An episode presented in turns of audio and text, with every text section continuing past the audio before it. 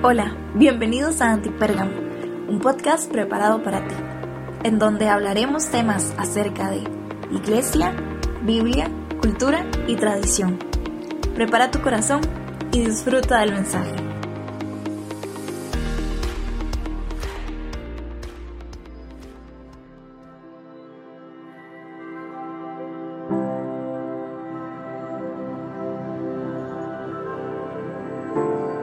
Hey, hola, ¿cómo están? Bienvenidos a Antipérgamo, un episodio bonus acerca de la reforma. Estamos 31 de octubre, varias personas celebran el Halloween, hablo del Halloween al cierre de la serie, el episodio 119, el anterior a este, pero este episodio voy a hablar un poquito acerca de la reforma. La reforma celebra 505 años y bueno, la reforma fue un tiempo de liberación donde la iglesia estaba encerrada, había abusos de poder, falta de Dios, había lucha constante con la Iglesia Católica, era algo como caótico, o sea, ellos no tenían ni acceso a la Biblia y demás, y bueno, un reformador, Martín Lutero, que plantó 95 tesis y bueno, vamos a hablar un poquito más de eso ahora más adelante, pero quiero hablar acerca de una pre-reforma ahorita, ¿verdad? Hay varios eh, personajes que te quiero mencionar que estuvieron antes de Lutero, que abrieron camino a Lutero. Está Pedro Baldo en 1170, está John Wycliffe en 1374, John Haas también, conocido como el padre de la reforma, y Girolamo Savonarola también, que nació en Italia. Y todos ellos tenían esto en común, todos ellos condenaron la inmoralidad de la iglesia, todos condenaron los abusos del papa y del clero, todos fueron excomulgados, pero dos de ellos murieron en el fuego, ¿verdad? En la higuera ninguno se retractó de las enseñanzas y todos rescataron la autoridad de las escrituras y la predicaron en el idioma de su pueblo. Así que hay, hay personas, hay muchos más también, pero quiero mencionar esos nombres de que casi no se, no se mencionan, ¿verdad? Pero ellos, ellos tenían eso en común, ellos tenían ya una pre-reforma muy sólida queriendo darle la autoridad a la Biblia, eh, fueron excomulgados, condenaron los abusos que habían dentro de la iglesia, la inmoralidad y todo lo del clero. Pero también quiero mencionar algunas mujeres, eh, me encanta, me encanta. Eh, en la temporada de Martín Lutero está Argula de Grombach, ella fue la primera mujer que se atrevió a hacer una defensa de Lutero. Argula llegó a desafiar a las autoridades eclesiásticas y ella dijo esta frase, oiga esto que chiva, queréis buscar destruir a Lutero, pero en ese caso deberías destruir casi todo el Nuevo Testamento. Ella tuvo una influencia muy impactante en la época de Lutero hasta que instó a Lutero a casarse. Voy a hablar un poquito más de eso más adelante. Se casó Lutero con Caterina de Bora, quiero mencionar a ella. Ella desde los 6 años está en el convento y a sus 24 años se escapó junto con unas monjas y donde Lutero las recibió y Catarina se llegó a casar con Lutero. Fue un apoyo increíble para su vida y Catarina trabajó mucho en la parte de requerimientos del monasterio. Margarita de Navarra fue la reina de Navarra, fue escritora y escribió una denuncia a los clérigos morales e introdujo el modelo bíblico para que las personas puedan leer la Biblia. Fue una reformadora promoviendo el estudio y la publicación de la Biblia al francés. Cuando hablamos de reforma, y yo escribí un artículo para Enlace Plus, de hecho, si, puedes descargar Enlace Plus, tengo un artículo acerca de una reforma de libertad, pero también hay un programa que grabamos junto con la pastora Gabriela, junto con Mariana, perdón, se me olvidó el nombre de la chica, y junto con el teólogo Juan Carlos Sánchez, y yo estaba presente en una mesa redonda, eh, Karen Quiroz, la moderadora, y estuvimos hablando acerca de la reforma protestante. Así que creo que se titulaba La Reforma Hoy. Entonces me gustaría mucho que tal vez si lo pudieras ir a ver. Es un programa de una hora y este artículo, Una Reforma de Libertad, es súper corto. Así que te motivo a que puedas para indagar un poquito más del tema. Pero en este artículo hablo acerca de que la reforma fue una reforma de libertad. Eh, dice 2 Corintios capítulo 3, 17 que el Señor es espíritu y donde está el espíritu ahí hay libertad. Creo que a nadie le gusta estar encerrado sin libertad y, y creo que nosotros a veces tenemos pecados, cadenas, pensamientos, hábitos que, que, que, no tenemos esa libertad. Y, y, eso fue lo que llegó a ser la reforma, el Espíritu Santo, donde la iglesia estaba encerrada, había abusos de poder, falta de Dios, había una lucha constante, nadie tenía acceso a la Biblia, habían todo, la, había muchas eh, jerarquías religiosas como las indulgencias. Las indulgencias eran pago de las deudas por mis pecados para entrar al cielo, o el purgatorio también. Y por todo esto se levantaron estos reformadores para luchar a favor de la verdad y a defender lo santo. Así que Martín Lutero abre paso en 1517 y hoy hubo como un pequeño eh, desajuste entre Lutero y el Papa León X, que él le llamó, que él le llamó a Lutero como borracho alemán, imagínate.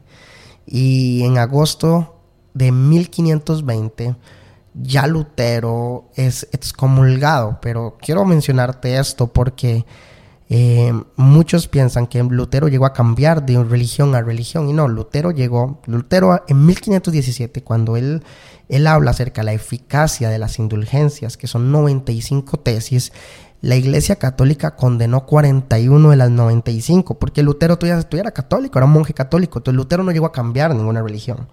Entonces, en 1518, 1519, Lutero todavía tenía muchos pensamientos católicos.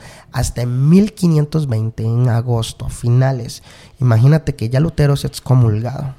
Entonces aquí vemos cómo su heroica valentía empezó una serie de eventos a desafiar todo lo malo, pero fue una reforma que pensamos que fue publicar 95 tesis y ya pasó todo. No, fue una temporada de meses, de años, donde Lutero sigue y sigue y sigue y sigue hasta que el Papa León X le dice borracho alemán, ¿verdad? Porque insistía tanto y fue excomulgado, ¿verdad?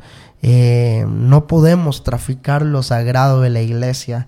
De hecho, hay algo que se llama simonía, que es ofrecer dinero para comprar el poder de Dios. Y esa simonía viene de, de Simón, que quiso hacerlo en hechos. Pero también vemos en Segunda de Reyes como Jesse eh, quería curar la lepra de Naamán, ¿verdad? Pero la iglesia en, ese años, en esos años quería comprar la salvación con indulgencias, con purgatorio, y eso era una advertencia para nuestra generación, cuando vemos que el dinero, no es el dinero empieza como a gobernar nuestra sociedad y cultura, y no podemos traficar lo sagrado de lo que es la iglesia. Y San Jerónimo decía, desconocer las escrituras es desconocer a Dios. Y en el ámbito religioso, toda esta parte de las indulgencias pensábamos que se ocupaba ese perdón para, para eso. Entonces era algo que se desconocía, era algo que no podíamos pensar y estos reformadores salen a, a, pelear, a luchar. De hecho, Juan Calvino dice, un perro ladra cuando su amo es atacado.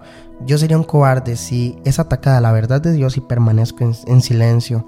Y yo deseo que una generación se levante a discutir, no, es, no a discutir, perdón, que se levante a defender lo puro, lo santo, porque muchas veces nosotros eh, pasamos encerrados, nosotros no, no, entendemos las verdades, no entendemos tantas cosas, ¿verdad? Pero bueno, algo de lo que me encanta, algo de lo que me encanta, pero me encanta demasiado en esto, es que John Haas, el padre de la reforma, cuando te, te, mencionaba ahora al inicio, es, él dijo, escudriñad las escrituras, porque la palabra de Dios transformó mi religión en una relación personal con Cristo. La reforma nos enseña que el engaño es totalmente destructivo. La Iglesia Católica en ese momento tenía engañada a todas las personas con cosas incorrectas dentro de lo eclesiástico. Hoy es día, igual que muchas personas son engañadas hoy en día por no estudiar su palabra. Al leer la Biblia puedes encontrar lo que es falso, lo que es real. Y el enemigo nos tiene engañados hasta en el momento que decidimos abrir nuestra Biblia. Así que, ¿qué esperas? Ocupamos reformadores. La Biblia hoy no está encerrada. Los encerrados somos nosotros los cristianos que no la abrimos, porque la reforma produce libertad, genera una revolución y cada generación en este momento necesita una reforma guiada por el Espíritu Santo. Somos libres de acceso, dice Hebreos 4:16. Acerquémonos confiadamente al trono del amor de Dios para allí encontrar misericordia y gracia somos libres de deuda, no tenemos que pagar ninguna indulgencia, ya Jesús pagó. Romanos 3:24 dice, Dios, por su gran amor, gratuitamente nos declara inocentes porque Jesucristo pagó todas nuestras deudas. Así que te animo a que esta reforma sea transmitida generación en generación, que nadie tenga temor a hacer las cosas correctas delante de Dios, que se levanten más valientes, apasionados por su presencia, apasionados por amar la verdad y defender lo que Dios ama. Necesitamos más reformadores. Y algo que pasó fue que con el tiempo se hizo necesario resumir todo este nuevo entendimiento teológico, con tal de que otros pudieran visualizarlo de manera más sencilla, pero que no sea más simplista. Y esto dio origen a, una, a unas cinco frases súper famosas que no son de Lutero, pero las compartía y son las cinco solas. Sola escritura, sola fide, sola gracia, solo Cristo y solo a Dios sea la gloria. Las resumo con un versículo, Efesios capítulo 1, el 4 al 6. Desde antes que formara el mundo, Dios nos escogió para que fuéramos suyos a través de Cristo y resolvió hacernos santos y sin falta ante su presencia y nos destinó de antemano por su amor para adoptarnos como hijos suyos por medio de Jesucristo debido a su buena voluntad y esto fue para que le demos la gloria a Dios por la extraordinaria gracia que nos mostró por medio de su Hijo amado. Estas frases representan el corazón de la teología reformada, resumen verdades no negociables del Evangelio.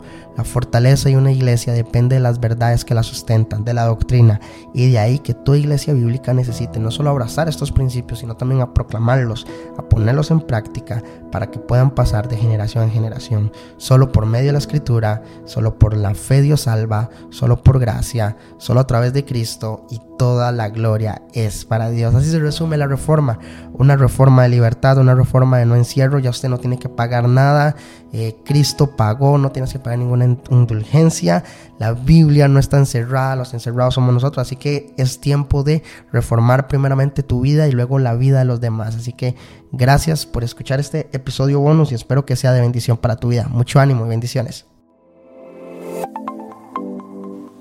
Gracias por conectarte con nosotros. Esperamos que este episodio haya sido de bendición para tu vida. No olvides compartir y te esperamos en el próximo episodio.